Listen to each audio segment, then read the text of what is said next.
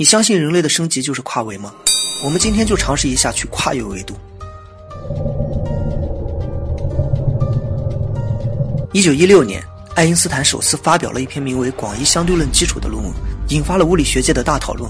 而多维度空间概念的首次面世，就是出自于著名的广义相对论。在广义相对论中表明，所谓的维是一种度量。人类生活在三维空间之中。如果在三维空间的坐标上再加入时间，那么如此一来就构成了一个四维空间。到了九十年代，M 理论横空出世，在 M 理论中又将多维度空间概念再次引申。在 M 理论中认为，宇宙是由十一个维度构成的，并且相互叠加，低维空间无法接触高维空间，即使高维空间就在我们身边。与之前多维度空间概念不同的是，M 理论又重新构建了四维空间概念。在该理论中认为，前三维代表的是位置，存在于空间之中，而第四维应该是速率，存在于时间之中。接下来，让我们带着这些概念一起进入四维空间。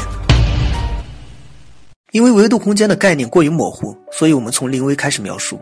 接下来，我们试着一起来玩一个游戏：宇宙之初，万籁俱寂。游戏画面从一片尘埃中浮现。根据系统的提示，我们创建了一个角色，名叫 Dam，Dam 是 dimension 维度的缩写。为了方便叙述，以下内容中将其简称为小弟。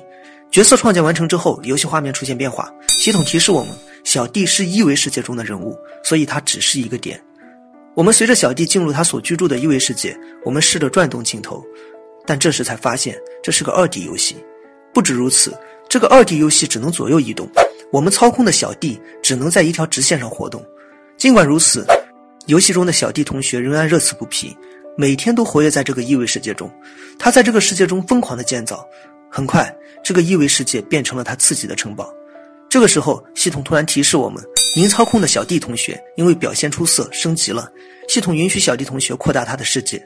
于是，小弟同学疯狂的向周边扩大，但是无奈他还只是在左右移动。这个时候，你看不下去了，动用鼠标将小弟同学的世界扩大了。你将无数个异维世界相互叠加在一起。画面中的小弟惊呆了，他从来也没有想过，原来世界可以这么广阔。随着游戏画面的升级，小弟本身也发生了变化，他从原来的一个小点变成了平面上的一个大圆点。他高兴坏了，兴奋地围绕着自己曾经的那个一维房间绕圈。他从来没想过自己可以这么活动。屏幕前的你露出了一模一样的微笑，这下终于是个合格的二 D 游戏了。尽管对于小弟来说，眼前的世界已经非常不可思议了。但是对于身为高等生物的我们来说，一维世界显得未免有点太过于寒酸。里面的鸟儿永远都只有一个面，我们永远无法看到小弟同学的侧面。于是你开始指导小弟同学继续建造。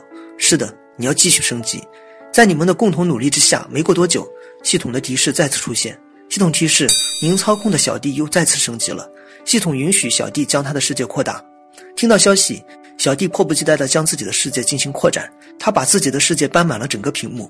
我们知道，低维生物很难察觉这个世界中隐藏的其他维度，所以屏幕前的我们尝试着动用鼠标，将小弟的世界进行叠加，将无数个二维世界紧紧的堆叠。经过无数次的堆叠之后，游戏画面产生变化。对小弟来说，他所迎来的是一个全新的三维世界；对屏幕前的我们来说，二 D 游戏终于变成了一个三 D 游戏。而此时的小弟本身也发生了变化。随着无数个二维空间的相互叠加，小弟从以前的大圆点变成了一个球体。这个世界真的是太奇妙了。小弟从来没想过自己能够跳起来。我们也终于看到了小弟的侧面。就当你准备尝试操作这个三维世界的时候，系统的提示再次响起。屏幕前的我们彻底愣了。难道这个世界真的还会再升级吗？难道真的存在四维世界吗？系统提示我们，接下来的升级可能要面临系统卡顿。三维世界的机器可能承载不了四维世界的画面，我们颤抖着点击了确认升级按钮。可能接下来我们也要和小弟同学一样，面临一个自己从来都没有见过的全新的世界。系统提示小弟，允许他将自己的世界再次扩大。小弟同学又再次将多个三维空间叠加，但无论怎么叠加，他始终只能得到一个更大的三维空间。接下来，你和小弟一起陷入了沉思，因为你也不知道自己应该进行什么操作，所以。你知道接下来怎么将自己手中的世界进行升级吗？我们可以尝试着思考几秒钟的时间，但在你犹豫之间，小弟自己又开始活动了。面临了无数次世界观的崩溃和重建，无数次推翻自己的认知，他好像一下明白了，顿悟了。游戏画面中的他将无数个三维空间十分紧密地堆叠在一起，无数空间在堆叠的过程中反复的破碎和挤压，终于，一个全新的空间出现了。这个空间就是四维空间。小弟又再次惊呆了。不同的是，屏幕前的我们也跟着惊呆了。我们从来都没有见过这种世界。你眼睁睁地看着小弟本身又再次发生变化，他从原来的球体变成了虚幻的影子。你不知道如何形容他，他也不知道该如何描述自己，但。我们能够想到的是，应该是无数次空间的挤压和碰撞，将小弟原有的三维肉体破坏了，剩下的就只是小弟的思维，或者是意识，又或者应该称之为是灵魂。总之，我们也说不清楚，因为我们也从来没有来过这种世界。但是我们可以清晰的发现，由于小弟和空间同时发生了变化，此时的小弟竟然可以穿梭墙壁，他站在墙壁外，可以清晰的看到墙壁内的景象。他试着寻找自己。但是他发现，在这个世界中有无数个虚幻的自己，他可以清晰的同时看到小鸟的外表和内脏，可以看到任何整体和细节。他开始感到晕眩，他通过屏幕面向我们，他甚至可以看到我们身体的内部。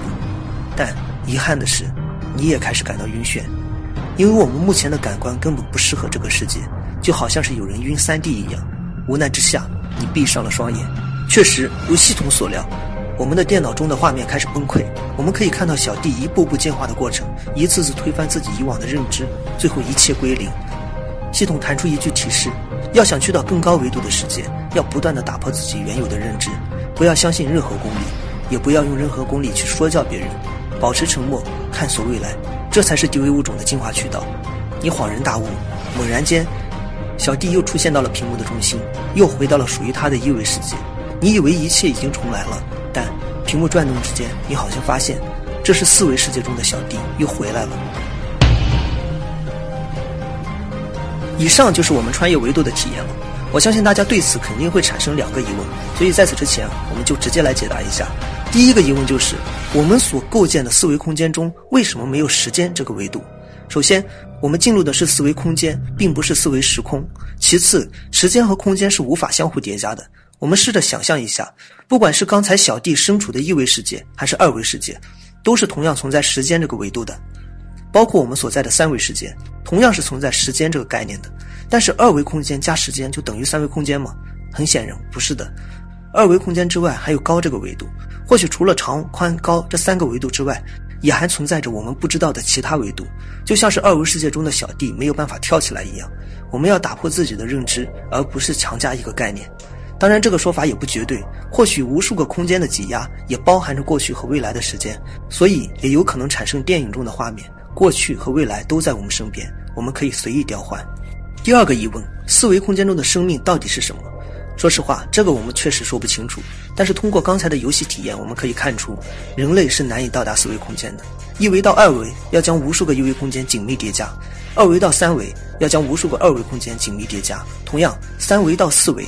也要将无数个三维空间紧密叠加，如此一来，每次的叠加也势必会破坏原有空间中的生物结构和属性。就比如说，小弟从二维走向三维时，无数次的叠加将它平面的身体变成为一个球体，增加了高这个属性；但是从三维走向四维时，又因无数个空间的紧密挤压和碰撞，将自己的身体破坏又再次重建。所以我个人认为，以我们目前的认知，只有幻影是可以或者是有能力存在于四维空间的。其他的生物承受不了四维空间的属性，当然，或许人类的身体可以进化成为一种虚幻的状态，也或许意识可以独立存在。但不管怎么说，我们的任何说法都只能算作是一种大体合理的猜测。通过小弟和游戏系统的提示，我们可以知道，这个世界或许存在公理，但这些公理都是人类创造的。或许出于某些原因，我们必须要遵守一些规则。但是千万不要给自己的思想世界设限，打破原有认知，推翻自己亲手创造的世界观，这才是一种根本意义上的进步。或许这种进步不只是对你、对我，甚至是对于全世界来说，都会打开一扇通往新世界的大门。设立、成长、推翻再设立，我相信这才是人类进步的最终公式。那我们今天的内容就到这里了。